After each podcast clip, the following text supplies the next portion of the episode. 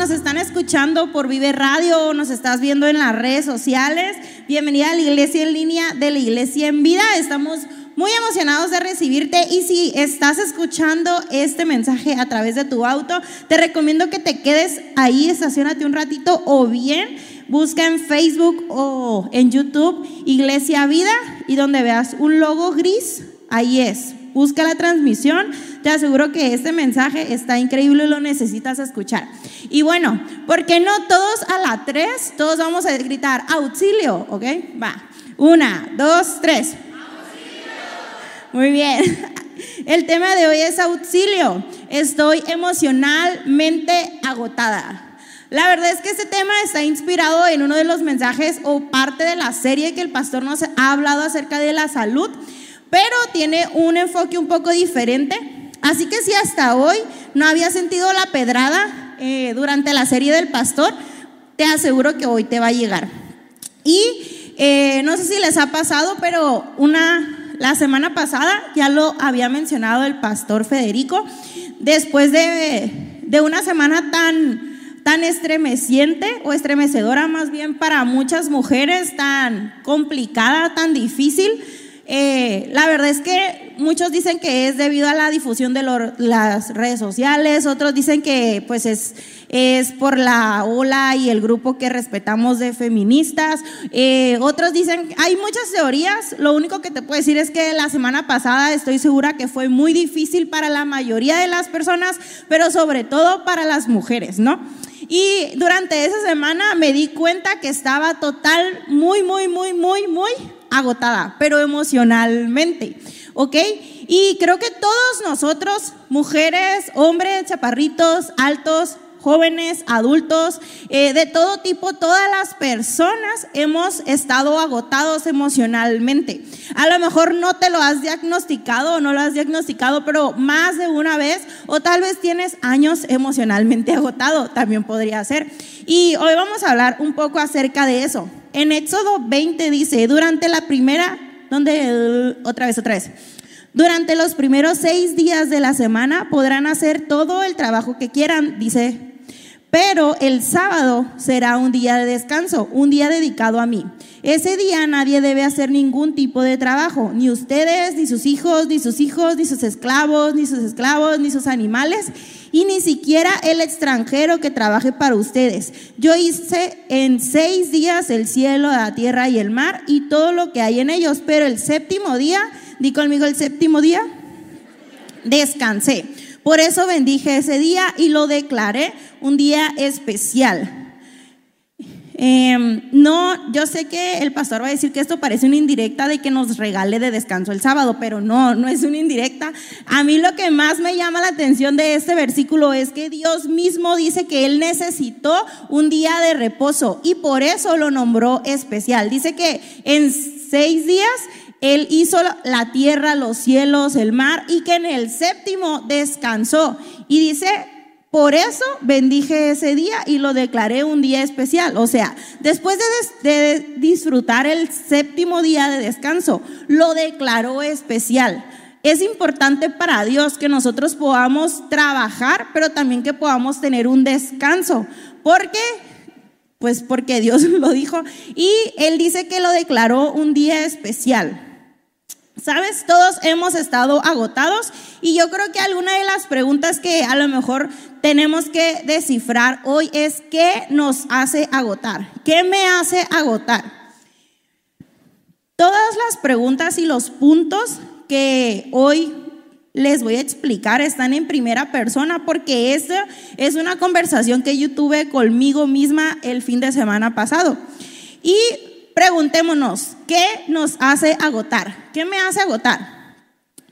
Número uno, para mí, es creer que mis capacidades son suficientes. Vivimos en un mundo y en una generación en donde todo publicamos, todo vemos en Facebook, en redes sociales y pareciera que tenemos demasiadas cosas que hacer, demasiadas cosas que llenar. O sea, nos tienen demasiada alta la expectativa. ¿Por qué?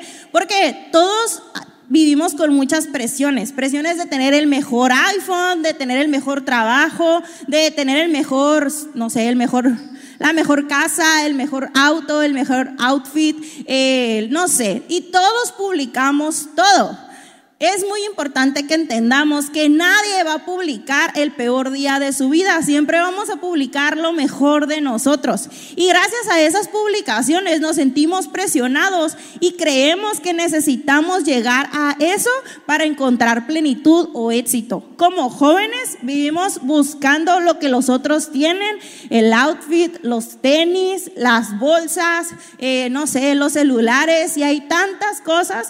Y cuando no tenemos tenemos todo eso, no sentimos realización. Es muy importante que entendamos que no podemos cumplir las expectativas de los demás. Vivimos en un mundo salvaje, dice un escritor, en donde tenemos que cumplir con lo demás porque si no nos sentimos fracasados.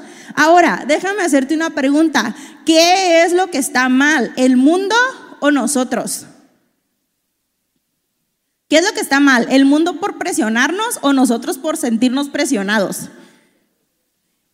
Yo digo que los dos. no sé si hay una respuesta correcta para ti, ¿no?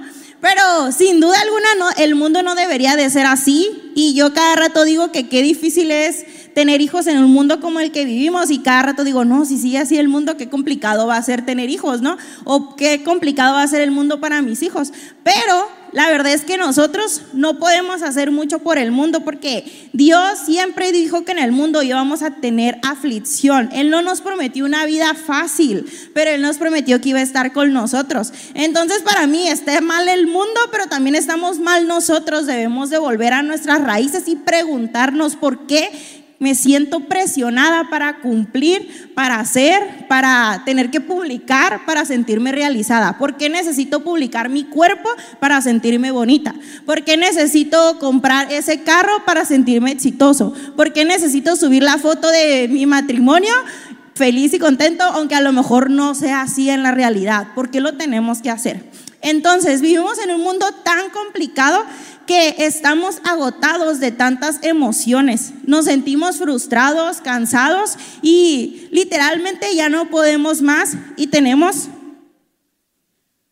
una carga muy pesada de emociones y de sentimientos y vivimos por el mundo cargando, cargando, cargando, cargando, hasta que llega un momento en donde ya no podemos más, vivimos agotados.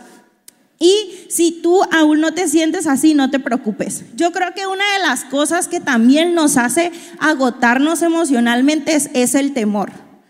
El temor a no lograr, a no llegar, a la inseguridad. En Isaías 41 dice, no temas porque yo estoy contigo, no desmayes porque yo soy tu Dios, que te esfuerzo, siempre te ayudaré. Di conmigo, siempre te ayudaré Siempre te sustentaré, dilo conmigo. Así es, Dios siempre nos va a ayudar y siempre nos va a sustentar. Preguntémonos, ¿qué cosas he dejado de hacer por temor?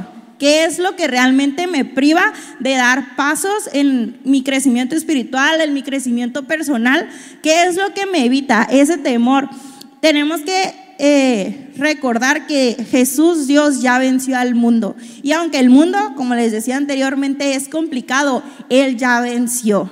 Ese versículo fue el highlight de mi semana pasada, porque yo sentía que todo estaba mal, eh, veía las noticias y el Facebook, las redes sociales y veía tantas injusticias sociales y era imposible no sentir dolor. Si tú no sentiste dolor, creo que necesitas analizar muy bien tus prioridades, a lo mejor estás demasiado ensimismado, pero sentía, sentí tantos sentimientos en la última semana que terminé agotada, aunque no logré o no hice muchas cosas, estaba agotada en mis emociones, en mi corazón.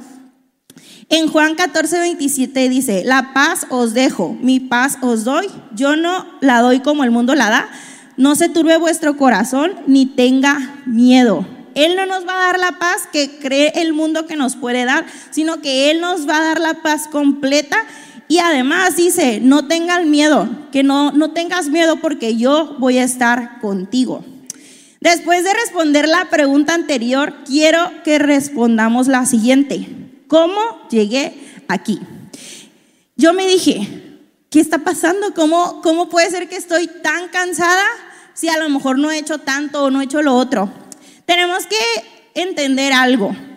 Nosotros podemos ser personas que hagamos miles de cosas, miles de actividades en nuestro día y sentirnos bien. O podemos ser una persona que no haga nada en su día y sentirse agotado.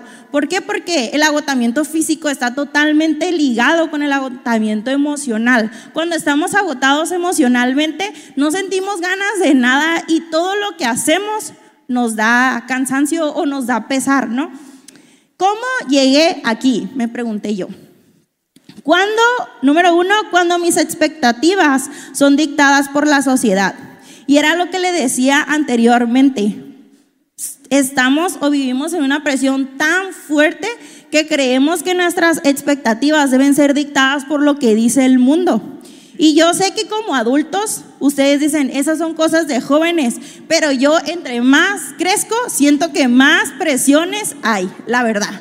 Y entre más crezco, creo que más áreas hay que yo debo de rendir a Jesús. Eh, en Eclesiastés 6 dice, ah, este versículo lo encontré, la verdad no sé si ya lo había leído, supongo que lo había escuchado, pero nunca le había puesto atención. En Eclesiastés 6 dice, esta es una versión, creo que es la 60, no estoy segura. Hay un mal que he visto debajo del cielo y muy común entre los hombres, el del hombre a quien Dios da riquezas y bienes y honra y nada le falta. A ver, di conmigo, nada le falta. Dios le da lo que su alma desee, pero, di conmigo, pero Dios no le da la facultad de disfrutar de ello, sino que lo disfrutan los extraños. Cristo Redentor. Imagínate trabajar, trabajar, trabajar, lograr y que Dios te permite lograr, porque ahí dice que Dios le da, básicamente decía que Dios lo, lo hace exitoso, Dios le da trabajo, pero, un pequeño pero, ¿no? le falta disfrutar. Dios no le da la facultad de disfrutar de ello. Y, ouch, qué peligroso, ¿no? Vivir trabajando tanto que perdamos la facultad de disfrutar lo realmente importante. Yo en este, este versículo me recordó una imagen que el pastor siempre comenta o ha comentado muchas veces, en donde dice, imagínate subir una escalera y que en el último peldaño te des cuenta que estabas eh, recargado en la pared equivocada. Algo así es.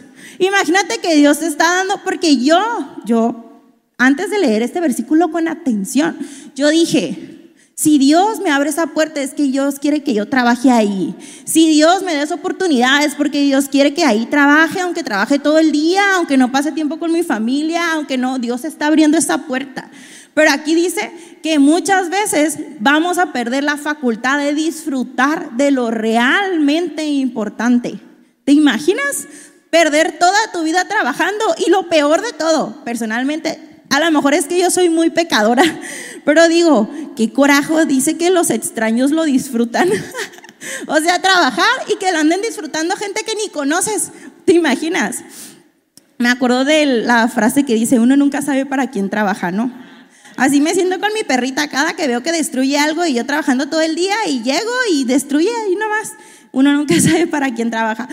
Pero es muy importante que entendamos que lo que el mundo está ofreciendo es que tú luches y trabajes y aunque el trabajo no está, no estoy peleada con el trabajo, es importante que entendamos y volvamos, nos preguntemos qué es lo realmente importante. ¿Por qué siento realización? ¿Sabes? Hay personas, habemos personas que nos sentimos realizados por estar trabajando aún sin recibir resultados, sin tener resultados.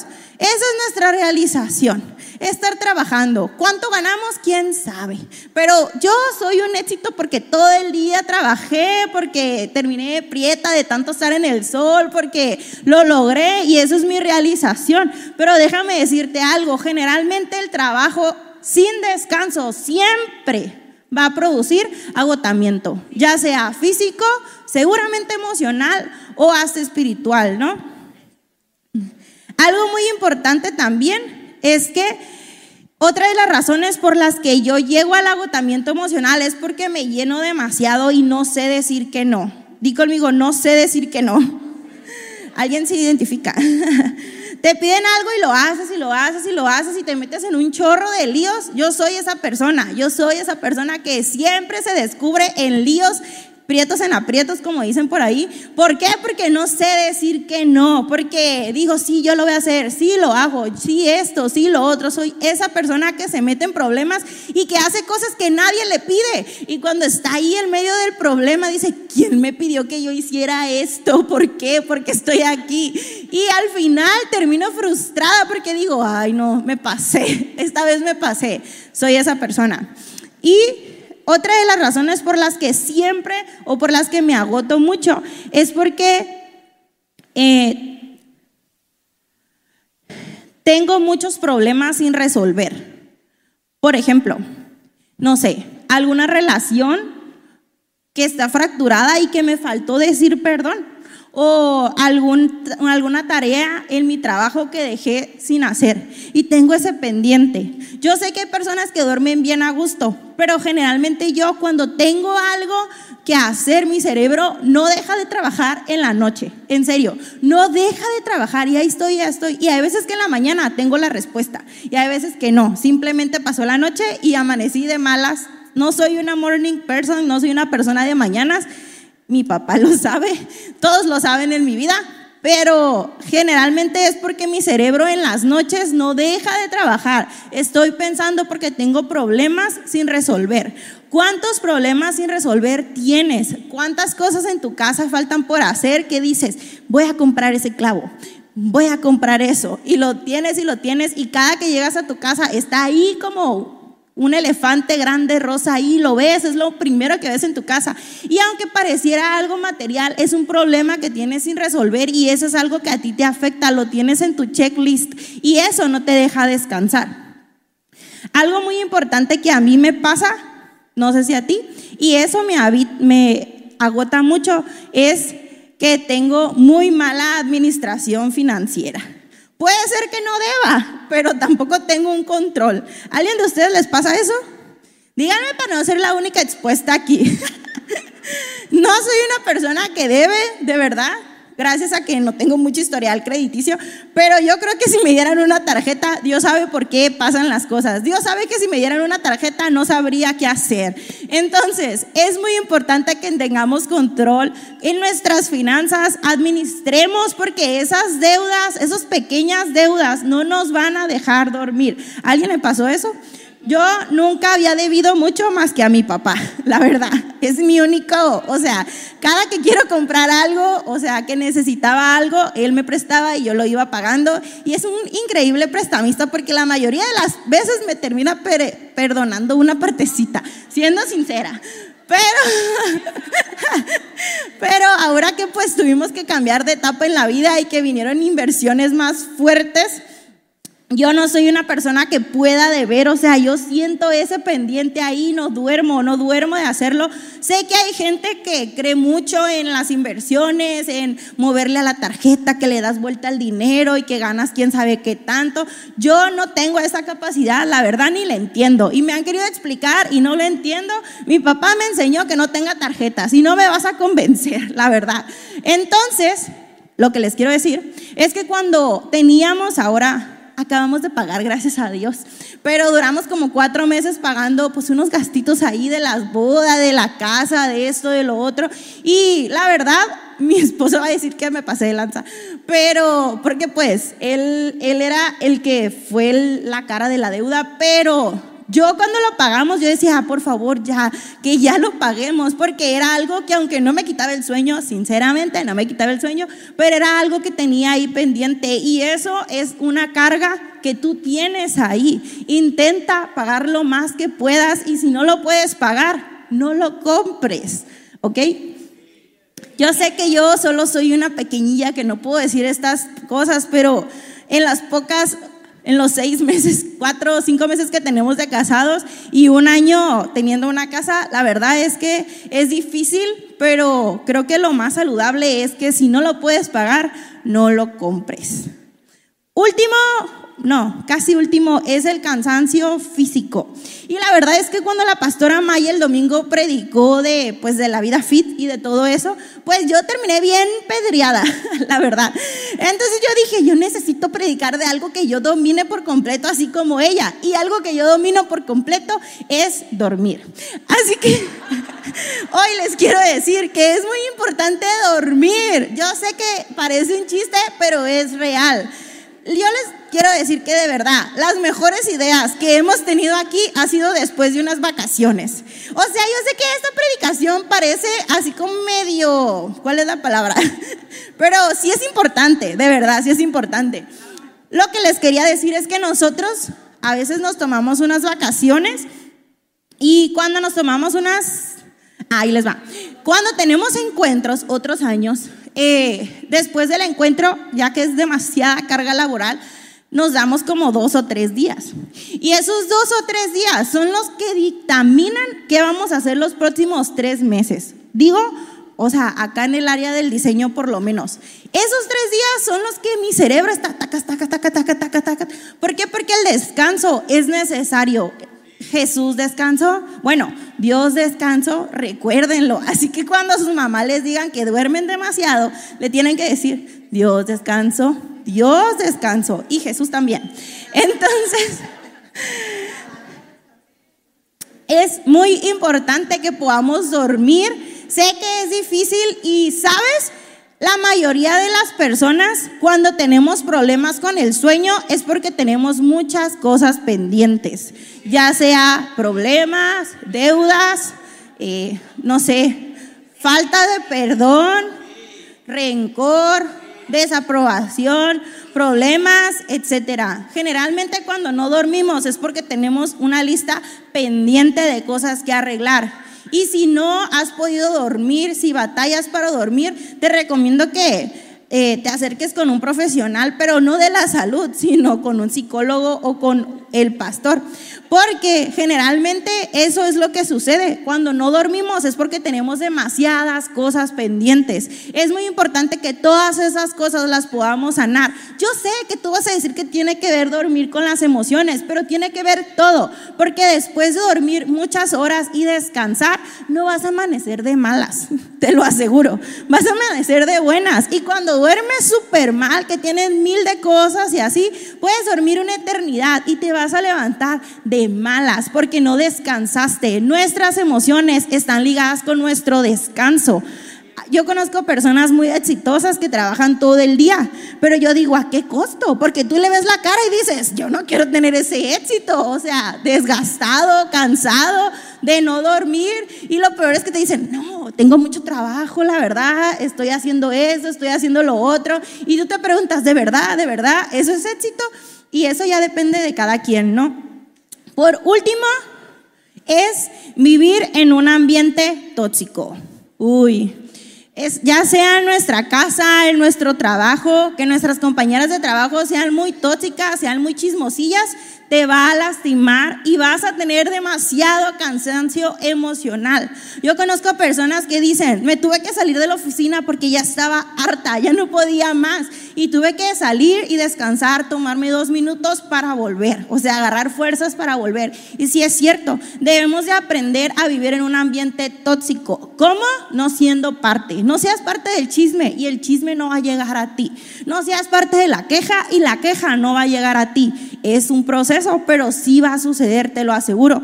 Otra cosa muy importante que las mamás, no sé si todas van a estar de acuerdo conmigo, pero lo voy a decir, ni modo, es que en la Biblia dice que la mujer sabia edifica su casa. ¿Cuál es el ambiente de tu casa? Llegas y ¿qué es lo primero que dices? ¿Cuáles son tus palabras? ¿Cómo inicias tus oraciones? Te voy a decir por qué, porque yo cuando llego a mi casa tengo un chorro de cosas y soy una persona que tiende a quejarse. Y durante los primeros meses yo me di cuenta que estaba haciendo que mi esposo viviera un infierno, porque yo llegaba y me quejaba y me quejaba. Y aunque yo hacía las cosas por mi temperamento, vivía amargada, sinceramente. Hasta que después de un tiempo me acordé de eso y yo dije, ¿cómo está aquí el Espíritu Santo si yo me la llevo quejándome? O sea, si yo me la llevo propiciando un ambiente tóxico con mi esposo, sinceramente, ya se me hacía que hasta mi perrita huía de mí, en serio, porque hasta mi perrita regañaba. Entonces, yo sé que los papás también son así, pero en la Biblia dice que la mujer sabia edifica su casa. Y ya cuando venga Juan Luis les va a decir lo que dice el hombre.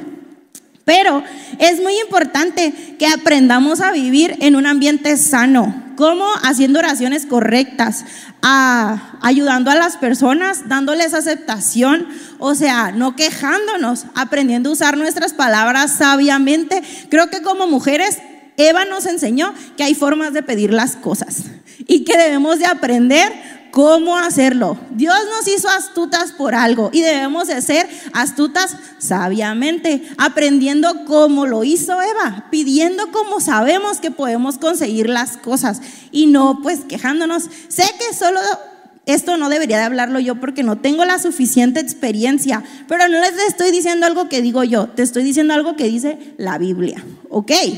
Algo muy importante también, como último, o bueno, un tip que te quería dar que yo aprendí de Miss Brenda. Si tú no sabes quién es Miss Brenda, es la directora del mejor colegio del Culiacán. Si tú no tienes a tus hijos ahí, te estás perdiendo de mucho. Pero yo me acuerdo que él, ella hace años, yo no sé si se acuerda, pero ella nos dijo que debemos de aprender a que nuestras oraciones, o sea, nuestras palabras, nuestras frases, iniciaran con una palabra positiva, no con una negativa. Por ejemplo, no tires eso ahí no, no se dice así. Tienes que decir, tira la basura de esta forma. Ven, es diferente. O nunca haces esto. Esa es una mala oración. Tienes que decir, estaría fabuloso que lo hicieras de esa forma. Así, ven que hay diferentes formas de decir las cosas.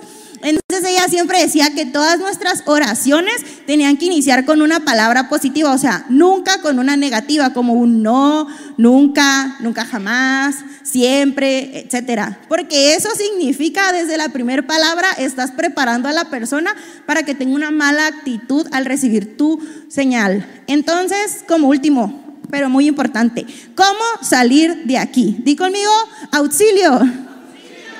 ¿Cómo salir de aquí? Ahí les voy a decir. Esto es algo que estoy trabajando. Número uno, toma tiempo para orar. Es muy importante que pasemos tiempo con Jesús, con Dios, con el Espíritu Santo y que durante nuestro día, sé que no todos tenemos el tiempo o la manera de hacerlo en las mañanas, pero si no, mientras estás en tu carro, sintoniza la Vive Radio 104.5 y vas a ver que va a haber canciones que o te van a hacer que te muevas y te pongas de buenas o te van a poner a orar. Solo hay dos modos en, en Vive Radio. Entonces, es muy importante que pasemos tiempo con Dios en nuestros tiempos libres, cuando estemos comiendo, cuando estemos, eh, no sé, en el baño. Cada quien tiene sus formas. Segundo, tómate un descanso. Tómate un descanso. Te aseguro que eso te va a ayudar. En las noches eternas en las que yo era estudiante de arquitectura y hacíamos maquetas, a las 3 de la mañana mi amiga decía que era la hora del diablo. Yo no sé por qué los del mundo tienen sus formas, no sé por qué dicen que las 3 era la hora del diablo. Lo que yo sí sé es que a las 3 de la mañana a mí se me desactivaba algo y yo ya no podía hacer nada. Y todo lo que hiciéramos de las 3 a las 4, 4 y media iba a ser un error en la maqueta, iba a ser un, un fiasco. Entonces nosotros determinamos que a las 3 de la mañana o íbamos a comer, o sea, una segunda cena, o íbamos a dormir, una de dos. Y eso eficientaba porque a las 4 que empezábamos a trabajar otra vez recobrábamos fuerzas. Es muy importante porque a veces estamos tan cansados que todo nos sale mal. ¿Por qué? Porque estamos agotados. ¿Alguien ha tenido un día que dices, todo me sale mal? ¿Alguien? Necesitas descansar. Tómate un descanso. Y como tercero, toma inspiración de otros para volver a soñar. Espero que puedan ver que todo inicia con toma, ¿no? Toma inspiración de otros para volver a soñar. ¿Cuál ha sido el sueño más loco que has tenido últimamente? La remodelación de tu casa, un ministerio nuevo en la iglesia, crecimiento, la dieta, lo que tú quieras. Ese sueño, el más loco. ¿Cuál ha sido el sueño más loco?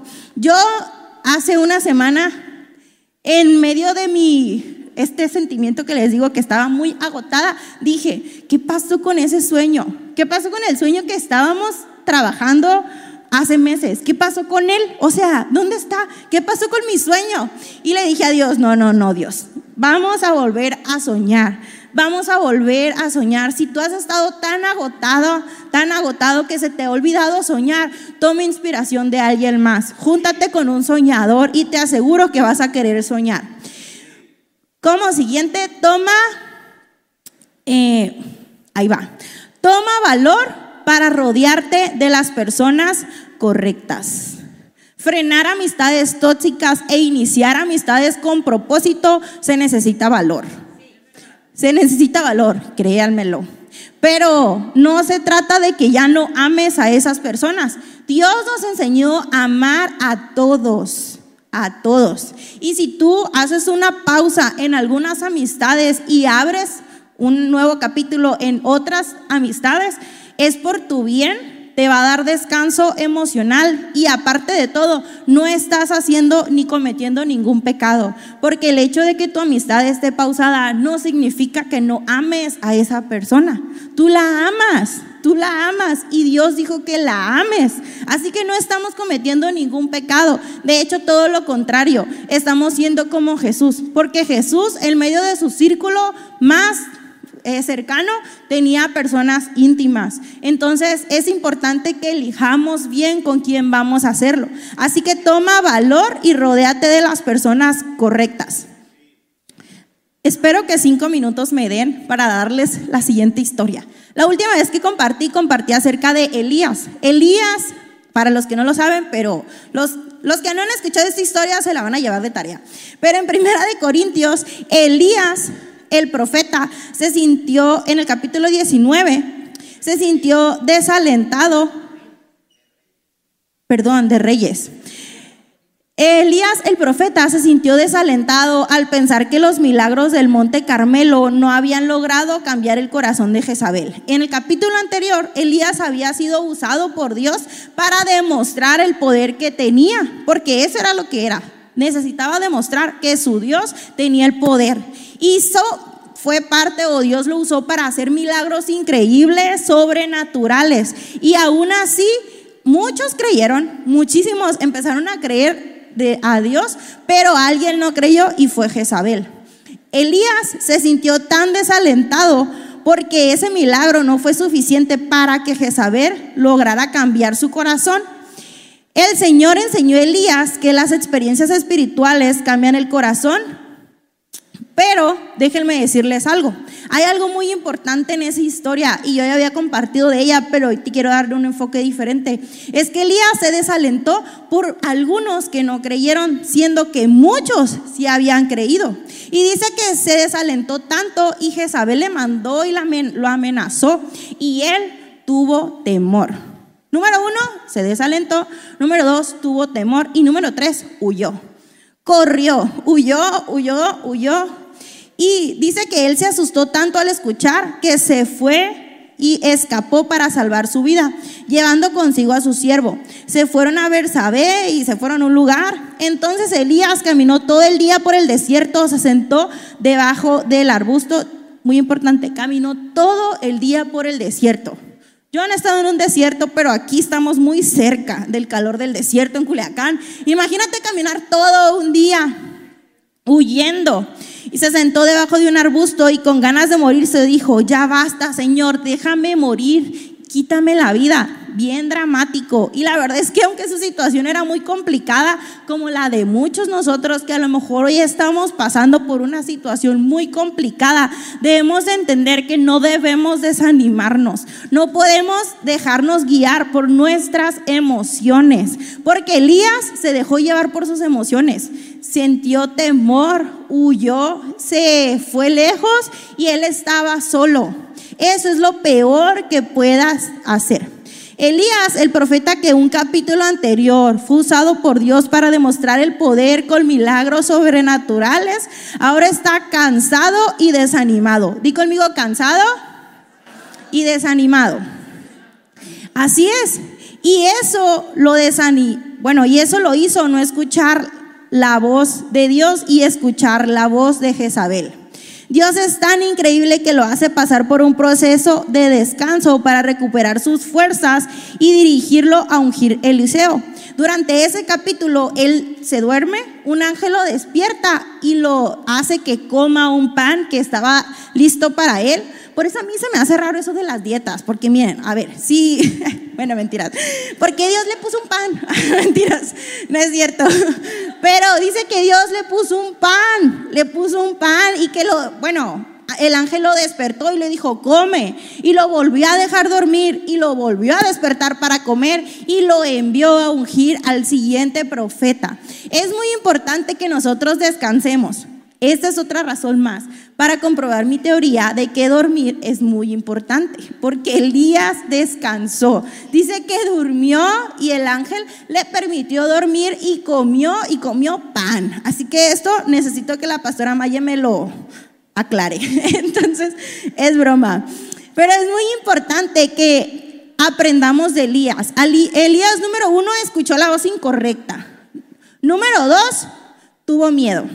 Número tres, salió corriendo y se aisló. Lo peor que podemos hacer, número uno, pues es escuchar las voces incorrectas, las personas incorrectas.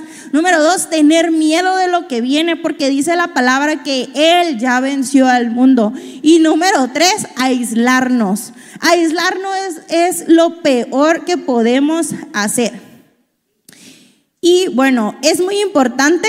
Y el último punto de toma es Toma la iniciativa. Vamos, tú puedes. Toma la iniciativa y busca un mentor. Es muy importante que busques un mentor. Dios hizo amigos, pero también nos, invita a que tengamos mentores, porque los mentores son los que están hablándonos y están buscándonos, son los primeros que se van a dar cuenta cuando tú estés mal y son los que van a ponerse a orar. Muchos amigos pueden escucharte, muchos amigos pueden darte palmaditas en la espalda, pero muy pocos van a orar por ti. Yo me he dado cuenta que vivimos en una generación que hay muy pocas oraciones genuinas. O sea, todos decimos, ay, ojalá que Dios haga algo por la familia de Devani, pero muy poquitos decidimos levantar nuestras manos y orar y orar fervientemente, como decía el pastor, por las necesidades de otros. Es muy importante. La carga emocional siempre nos va a hacer cansarnos, pero también nos va a hacer aislarnos y creer que nuestros problemas son más importantes. Esta carga de emociones pueden ser miles de problemas que todos tenemos, todos. Pero ahí les va, ahí les va. Esta es otra duda que tengo para los fit, por último. Es, ¿por qué esto es, es carga, no? Pero, ¿qué es lo que usamos para ponernos musculosos? Pesas. Entonces yo me pregunto, ¿cuál es la diferencia entre pesas y el bulto que andamos cargando? ¿Cuál es la diferencia? Nuestra mentalidad. Cuando decidimos, sin duda no andamos cargando con las pesas por la vida, ¿no? No andamos cargando por las pesas con las pesas por la vida. Las pesas las usamos algunas veces en un tiempo, en diferentes posiciones y repetidas veces. Entonces, ¿por qué no esta carga de emociones con la que estamos hoy andando para acá y para allá? Pues la usamos a nuestro favor y empezamos a hacer ejercicio y a movernos. Y entonces esta carga de emociones seguramente nos va a crear músculo. ¿Estás conmigo? No es lo mismo cargar, o sea, cargar así y hasta jorobarnos, ¿no? A convertir esto en una pesa y hacer repeticiones, hacer circuitos y todo eso que dicen los fit y crear músculo. ¿Sabes cómo lo podemos hacer? Cuando decidimos salir del agotamiento emocional. ¿Estás conmigo? ¿Por qué no te pones de pie? Yo la semana pasada decidí que no iba a ser controlada por mis emociones y que mejor iba a controlar mis emociones a mi favor. Porque las emociones no son nuestras enemigas, solamente son nuestras enemigas cuando somos controladas y agotadas por ellas. Pero cuando nosotros usamos las emociones a nuestro favor, es cuando podemos crear músculo, ponernos fit y crear un carácter conforme al corazón de Dios. Cierra tus ojos. Señor, eh, gracias por esta noche, por esta palabra. Te, te doy gracias por cada una de las personas que lo escucharon. Si hay alguien que lo escuchó a través de su auto, de su computadora, de su celular o aquí en el, en el auditorio, te pido que tú puedas eh, llevar esa semilla a buena tierra, que pueda dar fruto, que ese, esa semilla no caiga en un terreno difícil o pedroso, sino que caiga en una tierra fértil, Dios. Gracias porque tú preparaste nuestro corazón desde antes de que nosotros llegáramos y hoy te pido que en medio de unas circunstancias tan difíciles, en, medio de un mundo tan salvaje, podamos vivir eh, vidas que te agradan a ti, podamos escuchar tu voz, podamos seguir tu dirección, que tu palabra pueda ser una lámpara a, nuestros pies, Dios, que pueda alumbrar nuestro camino, Dios. Sabemos que vivimos en un mundo muy complicado, en medio de muchas presiones, con muchas presiones sociales, con muchas corrientes de pensamientos, pero recordemos que tú ya venciste al mundo. Ayúdanos a recordar diariamente que en ti somos vencedores, que esa carga que estamos acumulando se puede convertir en un músculo. Ayúdanos Dios a ser personas emocionalmente saludables, que podamos dejar de ser personas que seamos como el tamo que lo arrebata el viento, como dice la palabra, y que podamos ser personas que puedan ser firmes, que podamos ser estables, que podamos dar fruto, Señor, en el nombre de Jesús. Yo declaro que tú levantas una generación que aunque tiene a su mano toda la información, pueda tener un espíritu humilde para poder recibir instrucción, Señor. Ayúdanos a ser hombres y mujeres que sigamos tu voz, Dios.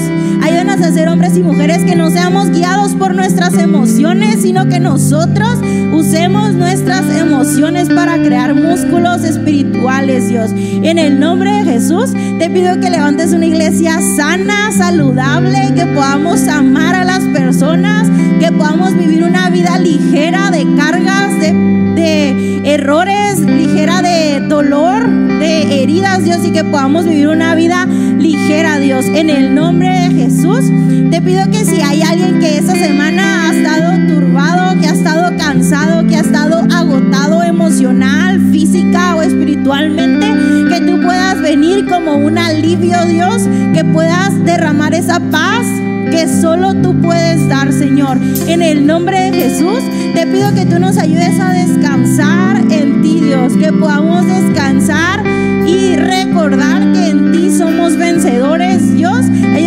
ser personas que creamos, que nos creamos exitosas por vivir trabajando, sino que podamos ser productivos, Dios, en el nombre de Jesús. Amén. Y por último, antes de irme y antes de terminar esto, quiero invitar a todos los que nos escuchan y están aquí por primera vez, ¿sabes? Dios ya venció al mundo y somos personas con muchos problemas, pero que vivimos con una esperanza firme y anclados en que Él volverá, pero sobre todo en que Él es nuestro Padre. Y solo podemos ser hijos cuando lo aceptamos en nuestro corazón. Es genial ser hijo, por lo menos para mí, porque sé que no importa lo que pase, puedo correr a casa. Esa es tu casa. Así que, ¿por qué no hacemos una oración? Si tú vienes por primera vez, te invito a que repitas esta oración que está en las pantallas y con esta fórmula secreta vas a poder ser hijo de Dios y ser eh, heredero de todas sus bendiciones. Leamos juntos. He decidido, Señor Jesús, hoy abro mi corazón y te entrego mi vida Deposito mi fe en ti y pido que me perdones de todos mis pecados. Te doy gracias por tu amor y tu misericordia y te recibo como mi Señor y Salvador. Ayúdame a caminar contigo en cada momento de mi vida. Gracias por la salvación en el nombre de Jesús. Amén. ¿Por qué no le das un aplauso a Dios? Y ahora sí. Si vienes por primera vez, eres parte de esta familia, eres hijo de Dios y tienes una casa ahora aquí y más adelante en los cielos. ¿Y por qué no vamos a lo siguiente en el programa? Puedes tomar tu lugar.